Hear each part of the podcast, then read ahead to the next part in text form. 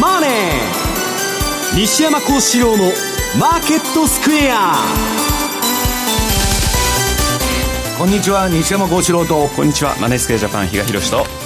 皆さんこんにちはアシスタントの大里清です。ここからの時間はザンマネー西山幸四郎のマーケットスクエアお送りしていきます、えー、まずは大引けの日経平均株価今日は3日ぶり反落となりました。終値、ね、77円90銭安い。21,567円52銭ということです。西山さん今日は3日ぶりの値下がりとなりました。まあねトランプの発言でまたどうのこうのともう彼のツイッターだけ見て相場動いてると。そうですね。だまあ個別の材料とかそんなことは関係なくてね、うん、まあ、トランプの発言によって株が買われるか売られるか。でドルが上がるか下がるか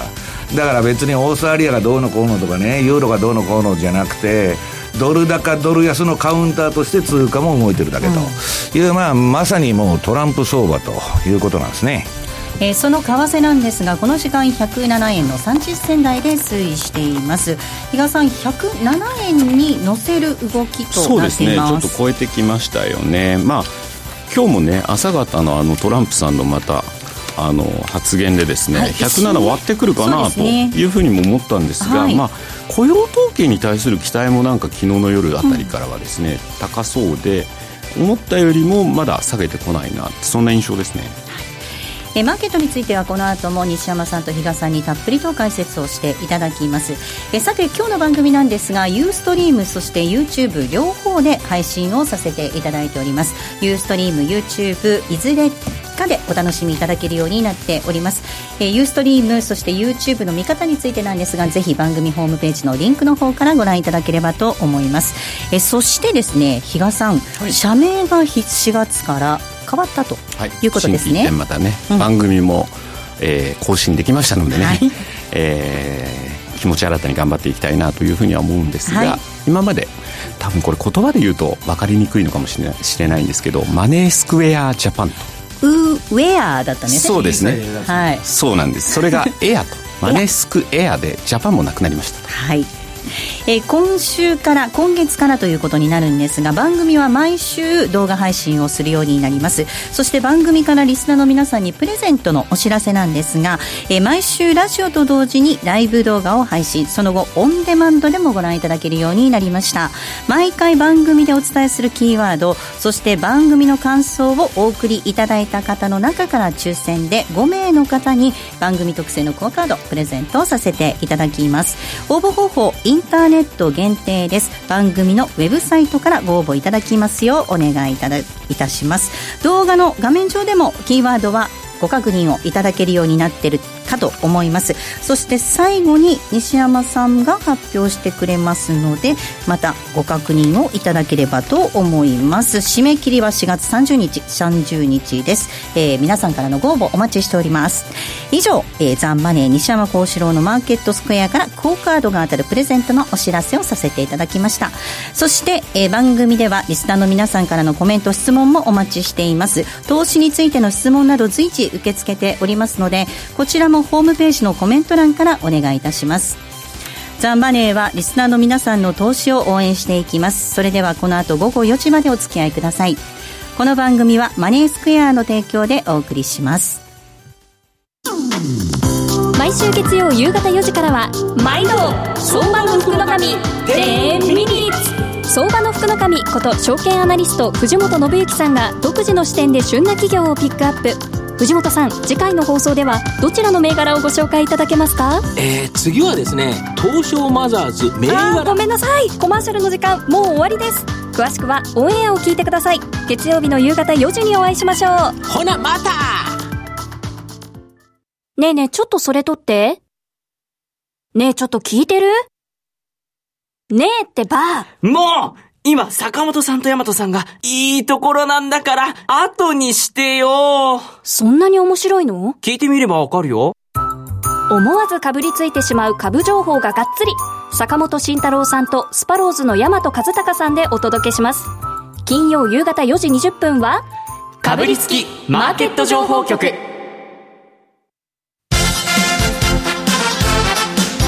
Today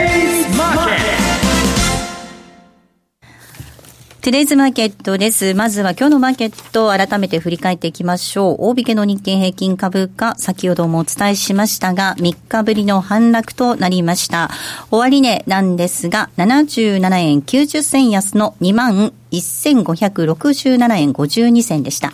えー、朝方、トランプアメリカ大統領が中国に対して追加の制裁関税を検討していると発表しました。えー、それに対して中国の商務省対抗する姿勢を示して、米中貿易摩擦の再燃を警戒した売りがやや優勢だったと見られております。えー、そしてトピックスなんですが、こちらが5.31ポイントのマイナス、1719.30ですでした。東証一部の売買高概算で14億6938万株、売買代金が2兆6577億円。値上がり銘柄数が661、対して値下がりが1354、変わらずは66銘柄となりました。東証一部の売買代金のランキング。トップが任天堂です。2位にファーストリテイリング、3位がファナック、以下ソフトバンクグループ、武田、三菱 UFJ、マネックスグループ、トヨタ、キーエンス、東京エレクトロンと続きました。4位のソフトバンクグループ、そして7位のマネックスグループ、東京エレクトロン、こちらは上昇となっています。業種別のトラック率確認しておきましょう。今日は33の業種のうち上昇したのが9業種、上昇は9業種となりました。上げ幅大きかったのが石油、金編の工業、小売、建設。一方下げたところで下げ幅大きかったのが空運、紙パルプ、海運、倉庫、不動産機械となりました。為替の動き確認します。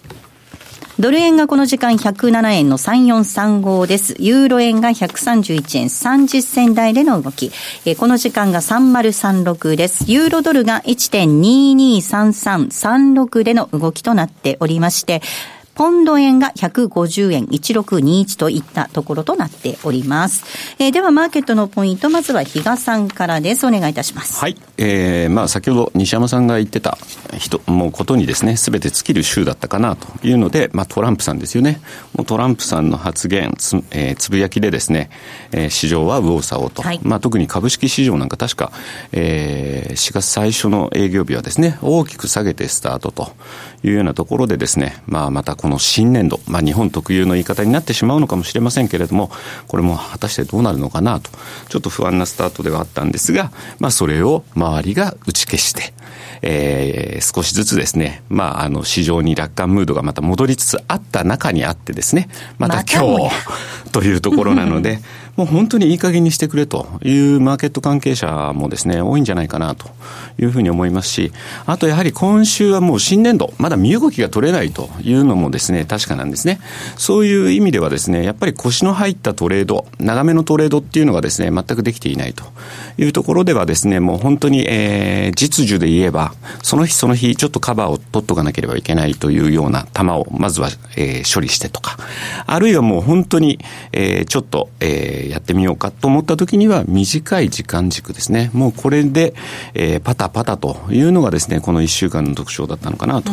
いうふうに思いますね。ですんで、まあちょっと今日雇用統計、まあ見てから来週から少しずつ、えー、まあ機関投資家さんなんかもですね、動きが出てくるのかどうなのかというところであろうかと思いますが、長いところ、損保さんとかの20年、30年とかっていうロングタームな部分になってくると、そこに関してはまた多分ゴールデンウィーク明けというようなところで初めて動きが出てくるのか。ただ今ですね、ドルの調達コストっていうのが上がってますし、これだけトランプさんの影響でですね、あの、相場がちょっとあの、はっきりしないという状況もありますので、果たして外物に対してですね、これまでのような投資をしてくるのか、このあたりもちょっと、えー、注意深く見守りたいなというふうには思ってますね。外国人投資家の動きがどうなってくるのかというところですね。さあ、西山さん、はい、本当にあの、トランプさんが何を言うのか、はい、ツイッターで何を発言してくるのかっていうことでね、はい、マーケットが大きく揺れ動いておりますが。まあ、揺れ動くってトランプとしては当たり前のことを当たり前にやってるだけで。そうなんですね。あののー、まあ、比嘉さんが言われる通りね、まあ、ほとんどの市場関係者はいい加減にしてくれと言って、株下げてどうすんだとかね、まあ、ぶとぶと文句ばっかり言ってる人が多いんですけど、はい、要するにね、あの、まあ今日のまあ放送の主題の一つでもあるんですけど、マーケットがアメリカが大きくね、変質していることをほとんど理解してないから、そういうことになるんです。トランプっていうのはそういう男なんです。いつでも言ってるように。でね、私はトランプがいいとか悪いとか言ってるんじゃなくて、彼のやり方見ててね、この今まであのアメリカの鉄壁のね、既得権者、まあいわゆるウォール街とか、軍産複合体とか、まあ大儲けしてきた、まあ、まあ、ディープステートとも言われるですね、影の政府とも言われるような勢力が、まあ、共和党であれ、えー、民主党であれ、ずっと牛耳ってきたわけですよ。で、それやってきたんだけど、そのトランプは既得権を壊しに行ってるんですね、今。で、ああ、こんなやり方があるのかと。いうことで、あの、普通の人ではできないなと。オバマとかそういうタイプでは。当然、そのオバマもアメリカを変えようとしたけど、既得権者に潰されるわけです。あの、成功法ではもうできないということですよね。まあ、要するに世の中の革命を起こす人っていうのは、常に少数者なんです。マイノリティなんです。うん、で、彼はね、不動産屋で金持ちだから既得権者だってよく言われるんですけど、はい、全然違うと。で、まあ、それはともかくとして、うん、えトランプがまた中国にね、報復すると。言ってるんですよ。でね、私この頃あの、ドタバタドタバタもう30本とか1時間足で取引してて、まあ寝る間もないぐらいトレードしてるんですよ。で、なんでこんな動かない相場でトレードしてるんだと。いや、冷やしベースではランダムなんだけど、それはまあ30分とか15分とかね、えー、1時間足でトレードしてるとトレンドが出まくってると。まあ今日は大したことないんですけど、まあそういう相場が続いてまして、でまあそれはともかくとしてね、うんと、この、トランプが、その、えっと、なんだっけ、中国に対して、まあ、関税かけると、はい、で、中国も報復してきたと。うん、これ、彼、ツイッターでつぶやいたんですよ。えっと、アメリカはね、えー、中国と別に貿易戦争なんかしてないんだと。で、そこだけ、ヘッドラインで空を通されて切り取られて。文字数制限とか、ね、トランプも、その、あの、やらないだろうと。そんな中国にガンガン。で、ホワイトハウスも否定のコメント出してるから、まあ、えー、お互い水面下の交渉で何とかするだろうみたいな能天気なね、えー、上げ方を株がしたんですよ、その日に。ただトランプのそのツイッターの発言見ると、アメリカはね、極めて無能な政治家のおかげで、中国との貿易戦争っていうのはすでに負けてるんだって言ってる。戦争になってないと。ずっと負け続けるって言ってるんですよ。報復するに決まってるじゃないですか。で、なんでトランプがそういうことになったかっていうことを、相場を考える上でも、これから考えないといけないわけです。それは何かって言ったらね、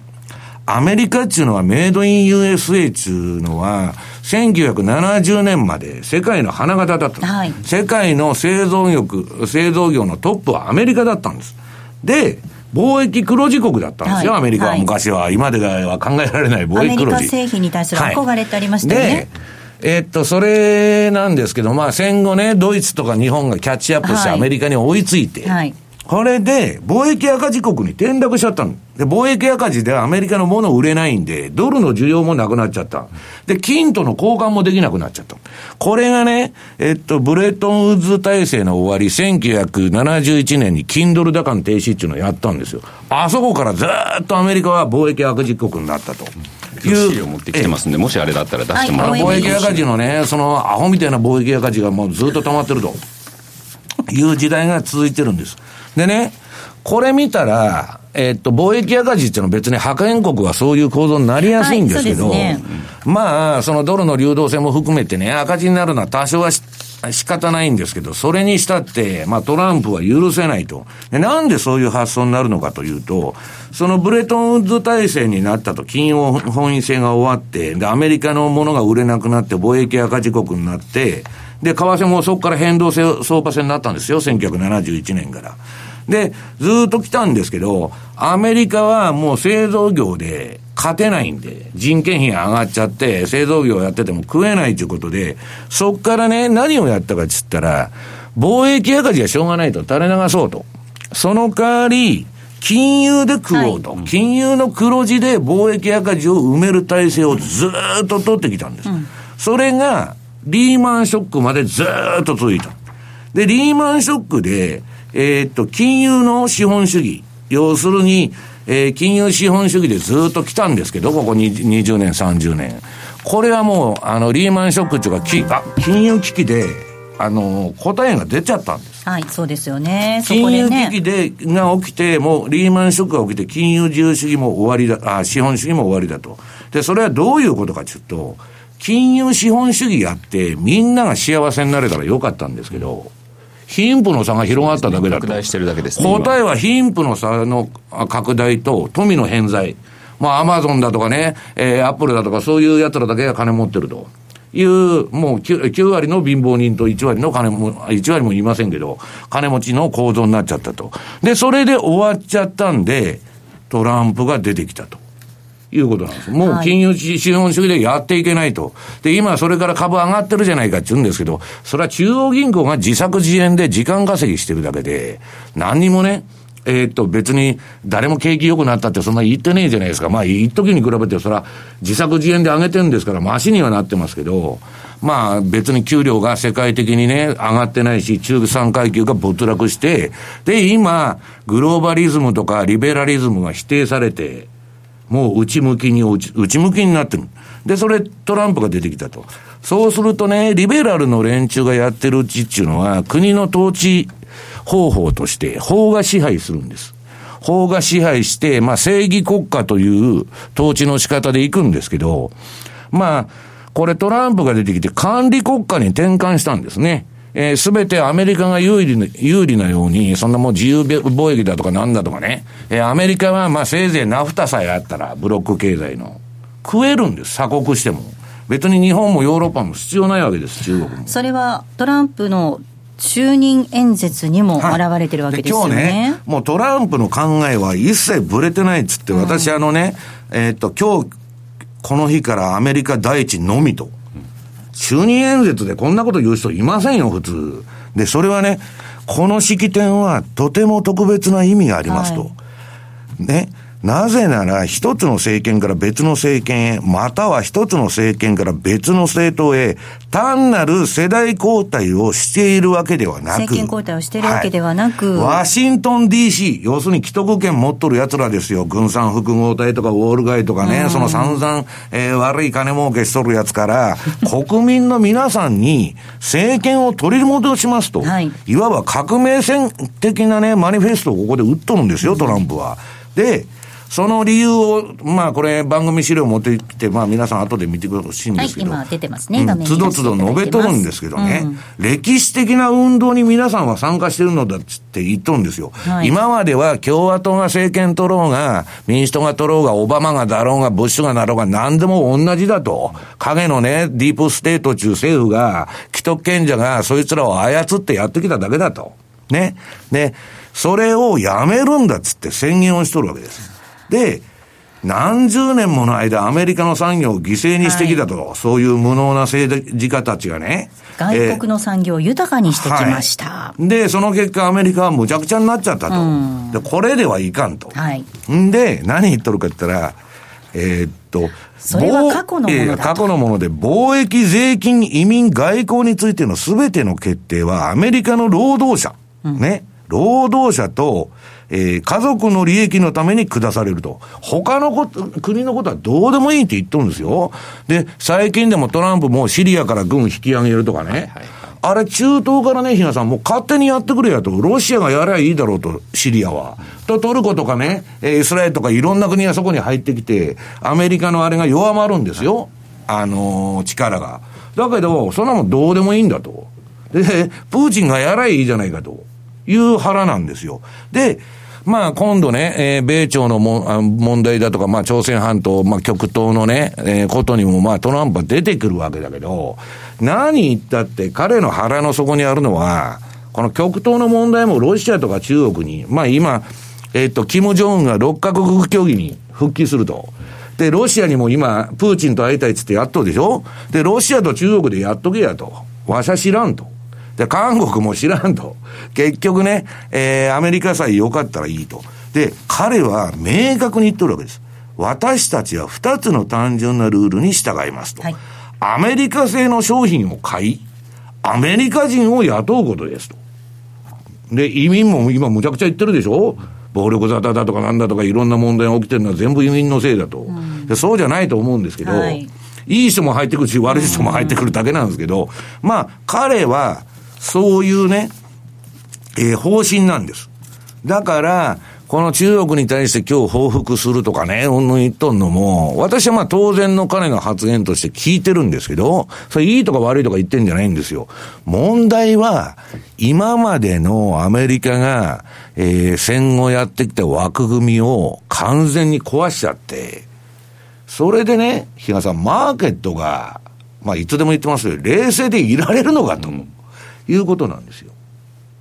だから今やね、まあ、比嘉さんも言ってるんですけど、別にオーストラリアで何の指標が発表されようが、5ドルドル相場だとか、5ドル円相場とか何にも関係ないと。むしろね、ええ、アメリそう、アメリカがどうかということで、それで株が動いて、その結果、ドル高になったり、ドル安になったり、リスクオン、リスクオフですると。で、ユーロとか5ドルとか円は何のために存在してるかっつったら、ドル高とかドル安になるカウンターの 通貨ペアとして存在してるだけで、個別の材料はほとんど飛んじゃってるんですね。はい、だから基本的にドルストレート通貨、ドル円、うん、これはレンジでずっと推移してたっていうのはそこなんだろうな、つって、うん、まあ、西山さんとそれを会話してて昨日笑ったんですけどね。これはね、アメリカは、まあ、そうは言いながら今まで何十年で金利差相場やってきて、麻生さんじゃないですけど、金利差があるのにね、えー、売られるかとドルが。いや、それも一理あるわけです。皆さんの頭の中はまだその金利差相場が続いてるということで、そうするとドルが上げるわけですよ。あの、そう買う人がいるから。だけど、あのトランプがこんだけ貿易のこと言っとるんだから、やばいなと。そんな上はないだろうと。だから今、この前あれ、安値、ひなさん3月のいくらだったっけ ?104 円の50銭台が。もうちょい下ですね。104円前半ぐらいだった、ね、前半まであったのが。そこをボトムにね、今まあ7円台超えて上がってきてるんですけど、その4円がボトムだっていうことを、えー、っと、認定するにはですね、はい、4円の半ばぐらいじゃなかった？ミドルですね。ごめんなさい。はい、まあ、もう5、5、60銭ですよ。うん、そこが3月の安値がドル円がボトムだと認定するには、えー、なんだ、少なくともね、109円の50とか110円を抜いてこないと、うん、何にもこのレンジのね、うだうだ上がったり下がったりしてる状況は、その関係ないと。で、まあ、あの、津田さんがいつでも言っとるんですけど、アストロロジーで、はい、今、水星が逆行中なんですね、はい、あの、15日まで。で、この間の相場の動きは当てにならないとか言って言うんですけど、まあ私はそんな、まあことがまあ影響してるかどうかわかりませんけど、とにかく乱高下するんです。トランプが何か言うと、だけど私は振りながらもですよ、その大統領選挙に向けて一生懸命保護主義とかね、えー、通商政策を押し出してるわけですから、めちゃくちゃ株が上がったり、えー、めちゃくちゃドルが上がったりすることはないだろうなという対極感。だから当然ドルが上がったり株が上がったりもするんですけど、振りながらね、不安定ながらなんか自利品になっていくんじゃないかなと。いう気がなんとなくしとるんですけどね。自利品、ドルが自利品がドカンと落ちるかわかりませんけど、うん、数勢的にはトランプがこういうね、だって貿易戦争っていうのはね、勝者がいないんですよ。はい、どこも敗者なんですよ。えーその歴史の教えるところによると、はい、縮小均衡していくわけですよ。で、デフレが極まって戦争するっていうのは今までの歴史ですよ。うん、だから、貿易戦争言ってね、今世界経済盤石だと、え全然大丈夫だと、そんなことが続くわけがないと。いうことにそろそろ注意した方がいいんじゃないかなというふうに私は思ってるんですけど。このだから貿易戦争自体もトランプさんはマイクパフォーマンスでやってるんじゃないかっていう見方もあるじゃないですか。マイクパフォーマンスじゃないですよ。うん。そんなもんね、そのマイクパフォーマンスとかなんとか、その劇場型でやってて、彼はね、脅したり、すかしたり、なだめたりして、交渉ごとのね、落としどころっていうのは考えとるんですけど、彼の、アメリカ第一主義とかね、その、相性の、あの、孤立主義。はい。えー、保護主義というのは変わらないんです。それは全然、だからもう政権が交代したんじゃないと。はい、言っとるわけです。共和党に変わったとか民主党に変わったんじゃないと。うん、俺に変わったら全てが変わるんだと。はい。はっきり言っとるんですから。で、その方針はね、彼がまあ1年何ヶ月大統領やってって何にもブレてない。だから根底のところはぶれないと考えた方がいいです。だから日本もね、安倍さんがこれからあったりいろんなことあるんですけど、ね。二国間交渉しますよとガンガン言うわけですよ。ところが日本はね、TPP の11カ国とか ASEAN だとか、集団で交渉したいわけです。当たりがきつくなるから。だけど逃がさないぞっていう結論に私はなると思いますけどね。今まではこうだったとか、経験則で判断するのはもう本当に危険な、危険というか、トランプがなってアメリカっていうのは変質してるし、別にトランプだけが言っとったらいいけど、うん、私がね、えー、先週の放送で言ったように、今民主党系、あるいはディープステートと呼ばれる影の政府と呼ばれる連中のシンクタンクからもね、もうリベラルとか、そういう自由貿易だとか、そういう時代は終わったんだと。レストインピースだって書いとるわけですよ。うん、安らかに眠れと。うん、もう時代が変わったと、えー、見といた方が私はいいんじゃないかという気がするんですけどね。はい。ここまではトゥデイズマーケットをお送りしました。杉村富夫 CD マガジン2018年3月号は、今月も新たな富を生む可能性を秘めた新時代の成長株を発掘します。好評発売中。CD60 分、価格は税込7560円、別途送料をいただきます。お申し込みは03-3595-4730ラジオ日経通販ショップサウンロードまたはラジオ日経ネットショップサウンロードまで。グローバルヘルスカフェ。途上国へ赴き医療システム全体の向上を目指すグローバルヘルス。番組ではマスターの明石医師とカフェの常連客が国際医療協力を取り巻く技術革新や経済の動きなどの新しい潮流について語り合います。放送は毎月第3火曜日午後5時30分からどうぞお楽しみにザ・マネー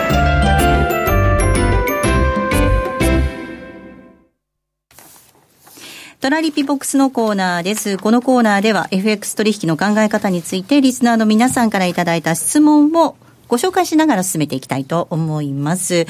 え今週もたくさん質問いただきましてありがとうございました。まずはこの質問を紹介させていただきます。ドーナツ太郎さん。以前放送で西山さんが管理するトレーダーで、1時間足利用の人がいい成績だったと聞いたことがあるのですが、これ詳しく教えてくださいというふうにメールいただいています。ですね、私、まあいろんなブローカー使ってまして、まあ今でこそ全部電子取引というかコンピューターになってるんですけど、まあ今でもそれでもブローカーといろいろ喋るわけですよ。そうするとね、えー、どういう人たちが儲け取るのかと。ね、私の主戦場がまあシカゴの、えー、まあ、通貨先物とか、まあ、FX とかね、金利とか、まあ、そっちの方なんで、まあ、私コモディティはあんまりやらないんですけど、そうするとね、その、いわゆる日本の今、市場を脅かしてると言われてる CTA、コモディティトレーディングアドバイザーとか、あの、CTA の連中も、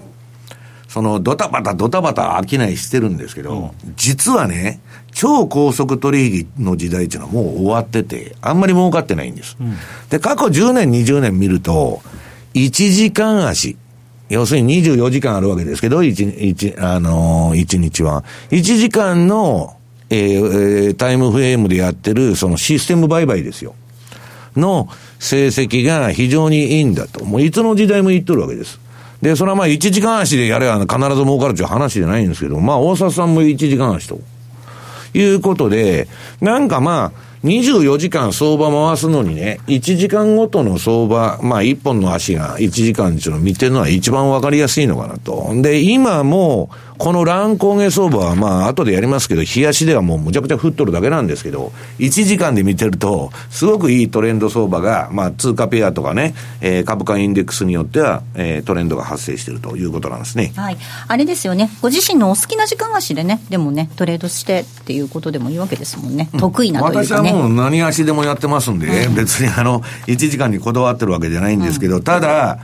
えっ、と、儲けてる投資家の傾向としてね、えー、長期投資家っていうのはいないんです。うん、あの、FX の場合は。はい。長期投資家ってなんで長期になってるかって言ったら、上がると思って買ってですね、上がらなくて、結果的にそう考えて、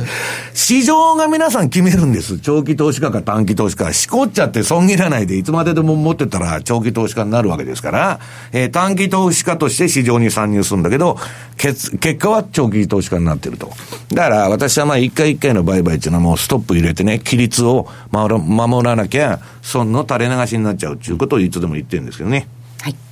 はい。もう一つ質問紹介します。えー PHD 高木さんでしょうかね。えープラザ合意50%特性例が実施されてから久しいんですが、トランプ大統領何らかの形で100%に近い特性例を実施するのではと思っています。大きな借金をしている方が貸しているものよりも強いのは世の常。彼にとってはプラザ合意で 借金を半額にしたのに難品買いをし続けている日本はどこよりもけしからん存在にあるように思います。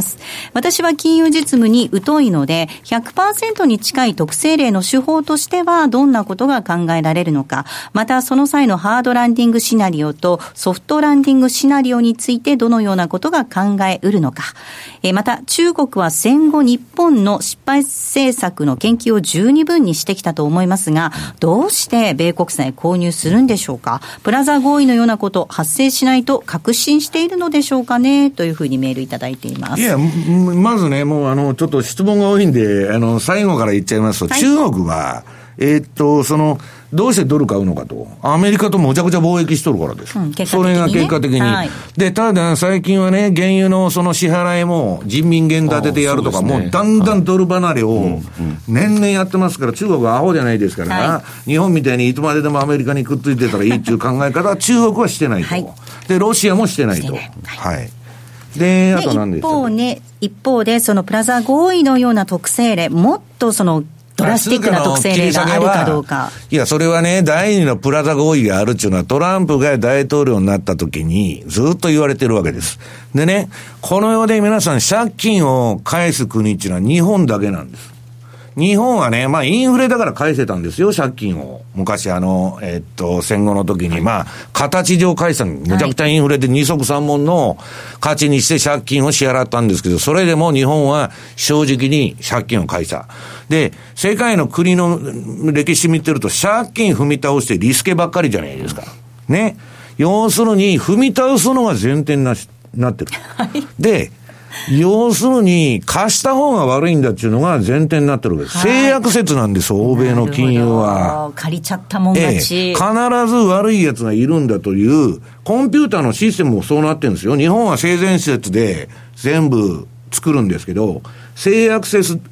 制約説で ATM から何から全部できてるんですから。で、まあそれは置いといて、えーなんだっけ、えっと、第二のプラザ合意っていうのはね、今、あれだけの膨大なね、アメリカの借金や、それも海外から依存している。踏み倒すに決まってるじゃないですか、いずれ。決まってますだって真面目にね、そんなもん誰がわけがない。で、返すとしたらむちゃくちゃインフレになってるんですよ。はい大根一本50万円とか、そういう価値にしちゃったら、返せるじゃないですか。ジンバブエみたいですねえだから借金を、巨大な借金を返す方法はインフレか、あるいはね、通貨をアメリカだったらできる強引に切り下げてプラザ合意みたいに。その、ドルの価値を半分にすれば、アメリカの価値も半、あ借金も半分になると。それで、減価していくと。いう二つの方法しかないんです。これ、日本政府、すごい大変ですよね、例えば米債でね、アメリカのね、借金、アメリカからの、アメリカに対する借金を、アメリカからかの借金を棒引き、そう踏み倒されたとして、国内にも莫大な借金抱えてるじゃないですか、日本国内は。国内は国内で。大変なことになりません、日本の政府。いや、そんなことは私は知りませんよ、本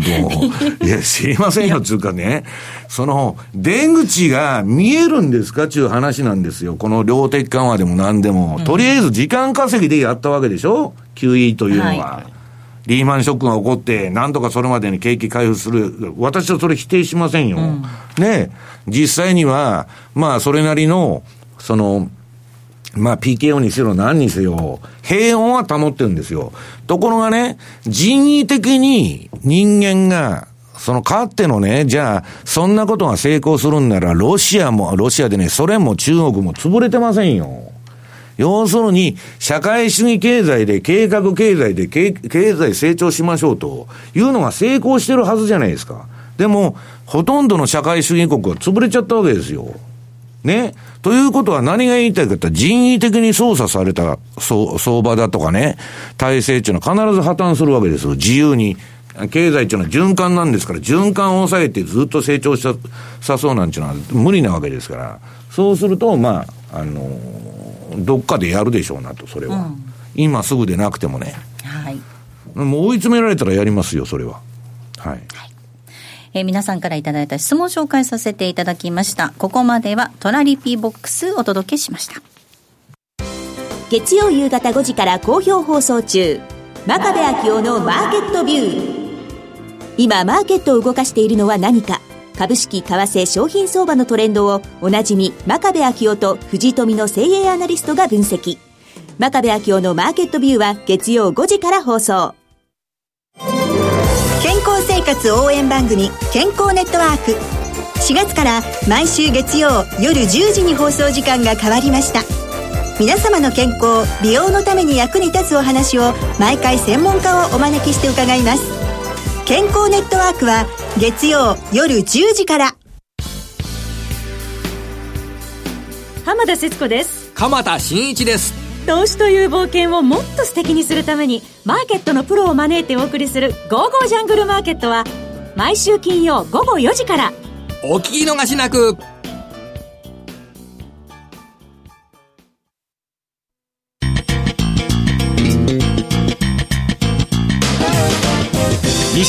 四郎のマーケットスクエアさあ、このコーナーではマーケットの見方について西山さんにいろいろな角度で教えていただきます。今日のテーマです。えテクニカルで4月相場を読むということでお話を伺っていきたいと思います。まあ、あの、ラリー・ウィリアムズもね、4月相場っていうのはまあ15日ぐらい、アメリカの納税期限日が15日なんです。税金払う最終日が。まあそこら辺までうだうだして、まあ転換、金融市場が転換するのはまあ4月中旬じゃないかと。まあ水星逆行が終わる日ですね、ちょうど。まあ言っとんですけど、まあそんなことはわかりませんけどね。今アメリカの株、何が一番みんな心配してるかというと、ビッグファイブ指数。はい。このアメリカを代表する株価指数である S&P500 を、そのビッグファイブと呼ばれる銘柄、アマゾン、えー、アップル、アマゾン、グーグル、フェイスブック、マイクロソフトの5銘柄と、それを除いた SP495 に分けると。そうするとまあこれあの番組の今あのなんだっけユーストとか YouTube の画面に、えー、そのパフォーマンスが出てる2013年からの。これアメリカ株のね、その成績、各インデックス、ナスダックにしてもニューヨークダウにしても SP にしても、このハイテクノロジーというか、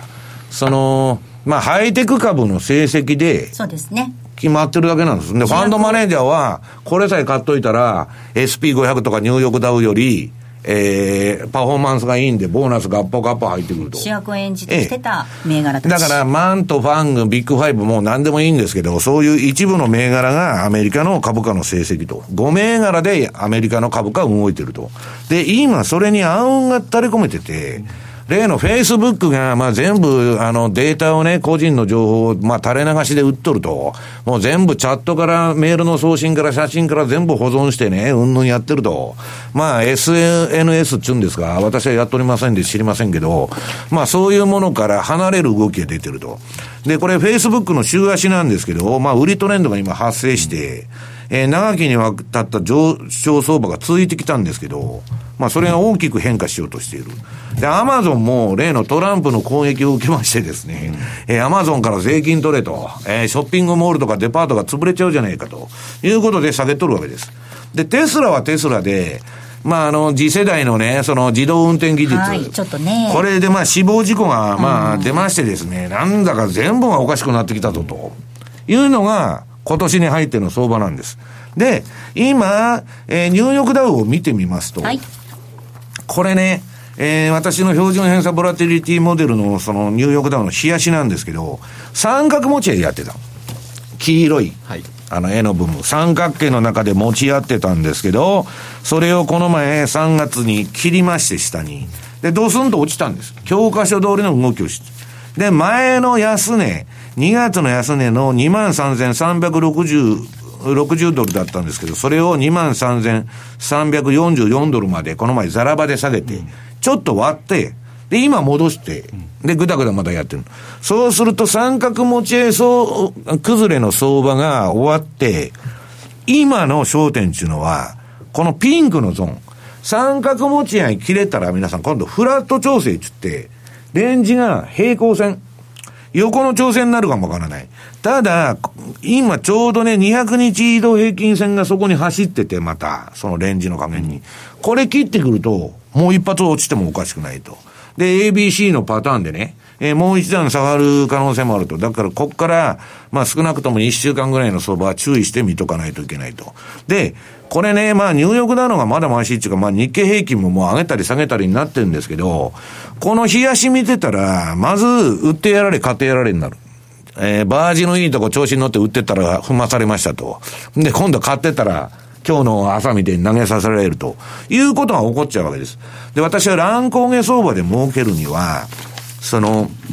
うん、この相場にアジャストするにはね、えー、まあ、稼ぐために、相場の呼吸と自分が見てるものを合わせるには、1時間以下の足でやらないとダメだって言ってるわけです。で、それが、まあこれ、えっ、ー、と、番組資料のニューヨークダウの30分足、1時間足。綺麗なトレンド相場じゃないですか。売りにしたって買いにしたって。で、ドル円も同じなんですよ。えー、30分足とか1時間足でやる。見ると、はい、トレンド結構出ますよね。めちゃくちゃいい相場になってると。うん、だ、だから、だけど、この売買で、その、注意しなきゃいけないのは、なるべくトレンドの、持ち、持ってる、トレンドを持ってる市場を選んでこないとダメだと。はい、一つは、うん、で、ストップロスを必ず機械的に入れると。もうトレールでもね、えー、まあ、えー、1シグマラインの損切りでも何でもいいんですけど、規律的にストップロスを入れると。で、相場が持ち合いなのか、トレンドを持ってるのか、方向性を持ってるのか、これはもう ADX と標準偏差で判断するしかないんですけど、その3点を重視した上で、私はね、このところあの、カナダ円、ニュージーランド円でドル円と、もうドタバタドタバタやってたんですけど、まああの、そういうトレードをやるとね、うん、決して悪くない相場なんです。動いてますから。めちゃくちゃ値幅が株で出て、で、株見ながらみんな為替もやっとるわけでしょ。だからまあと、取れないことはないということなんですね。ちなみに今、ボラティリティの話出たんですけど、2016年ニューヨークダウって1日の高低差の平均って164ドル。2017年、去年まあ、あんまり動かないねっていう話したと思うんですけど、108ドルだったんですね。はい、今年4月の頭までで388ドル。桁が、桁は一緒なんですけど、なんか。3倍ですね。約そのぐらい動いてると。あのね、去年がおかしすぎるんですよ。あの、マーク・ファーバーがびっくりこいてね、超現実主義経済という話をこの放送でしたと思うんですけど、はい、その特徴は何かって言ったら低ボラテリティ。だからビックス指数がずっと上がらないと、下がり続けると、こんな相場の方がむしろおかしいということだったんですね。で、その反動が今出てると。反動なんですけど、こうした相場がね、しばらくなんか続くのかどうか、この後もっていう感じですけどね。いや、続くんじゃないですか。うん。あの、いや、だからね、ゴルディロックスなんですよ。あの、ところがね、舐めてると怖いのは、まだバブルが延命する可能性も十分ある。それはインフレになってないから、えー、利下げもね、えー、QE4 も何でもまだできると。で、今ね、あの、金余りで注意しとかなきゃいけないのは、ボルカールールがもう全く骨抜きになっちゃって、今もうずさんなね、リーマン危機の前みたいな融資がバンバン横行してるわけです。もう、だから金余りで行くとこないんで、もう俺でその、えっ、ー、と、かなり信用力の低い会社とかの債券が発行されてたり、利回り高いから売れるんですよ。うん、もう、ノーホーズになってる。だからちょっと注意した方がいいと思いますけどね。変なところでね、びっくりするようなものがはじけちゃう可能性があるっていうところですね。そのトランプの政策は、まあ、どっちか言ったら下の方向なんだけど、うん、今度はそのボルカールールを彼は、あの、撤廃しちゃってますから、やりたい放題になってると、金融機関は。いう状況でね、だからこんなうだうだ上げたり下げたりの相場になっちゃうんですよ。で、金利が動かなければゴルディロックスだっつってすぐ買ってくるんですけど、またトランプがいるとなんか下げるという話ですね。はい。えここまではマーケットスクエアのコーナーお届けしました。えさて、来週に向けての投資戦略を聞いていきたいと思います。トラリピ投資戦略ということで、比嘉さん、お願いいたします。はい。まずですね、えー、先週に続いて、ちょっとトルコリラに関してですね、はい、お話をしておきたいというふうに思うんですが、まあ、あの昨日の夜なんか、割とその黒線もですね結構しっかり円安の方向にちょっと全体的に動いてたという動きの中にあって、一人蚊帳の外だったのがトルコリラ円だったんですね。はい、で、ドルトルコで今日ですかね、最安値を実は更新して、まあそのチャートを見ていただけてるかと思うんですが、今日最安値を更新と。で、じゃあ何がその背景にあったのかっていうと、またトランプじゃないですけど、エルドアンなんですね。こことやはり中央銀行とのまた亀裂というのがですね、まあ、トランプのネタで全部あの消されてるんですけど、そういうのがまたうごめいていると。いうところもありますので、ちょっとそういう意味では、まだ、あの、ちょっとトルコリラ円、あの、ドル円が上がったことによって、トルコリラ円の下げってそんなに大きく感じないんですけれども、えーえー、ちょっとまたこれがドル円の方が、結構また円高の方に触れて、ドルトルコが、えー、ドル買い、トルコリラ売りが進むようだったら、その、えー、トルコリラ円の影響っていうのは大きくなるというような可能性がありますので、ちょっとそこら辺は注意していただきたいなというふうに思ってます。はい、で、えー、来週なんですけど、はい、基本的には一応、えー、まあ、ドル円でいこうかなと。はい。はい、いうふうには思ってまして、皆さんご存知の通り、今晩雇用統計がありますと。そうですね。いうことで、まあ、あの、ね。皆さん見るのって平均時給だと思うんですよ。まあ、それがでも、前回のハードルが低かったんで、割とまあ、あの、予想通りの数字になるんじゃないかなと。そうすると、まあ、また、ちょっと株高、ドル高、そこで、ただ、トランプが何も言わないのが条件というような言い方にもなるかもしれないんですが、ただ一方で、この数値、強ければ強いでも困るのかなと。また今度利上げペースが、年3回だったのが4回っていうのことで10年債の利回りが上がる。それに伴って株はちょっとまた調整が入ると。2月の最大。も悪くもない数字が出るのが一番いいんだ。そうなんです。ちょうどそういうアンニュイなものがですね、かもなく不可もなくというところが。感じのものが出てくる、はい、だから、それがゴルディロックスの、まあ、まさにその通りになっちゃうんですけどね。ですんで、あまり、だからいい数字が出た、じゃあっていうと、ちょっとそういう落とし穴もあるかもしれない。ただし、私はだからまた104、107とか、こういったところのレンジには戻ってくるとは思ってるんですけどね、まあ、確かに本当にあのなんかいい数字が出ちゃうとその2月の頭の雇用統計のね再来というかね、うん、思い出しちゃいますよね。だから上がるも下がるも地獄なんです どっちに動かないのが一番いいと官僚みたいな発想になってくるわけですよねまあでも短い足ではね動いてもらった方が皆さんは投資チャンスがあるかと思いますけれどもドル円がこの時間107円の4041ということで若干、えー、ドル高の動きになっております、足元。ユーロ円が131円の3742、そしてユーロドルが1.223033あたりでの動きということです。ちなみに4月って株に関して言うと上がりやすい月なんですよ。はい、え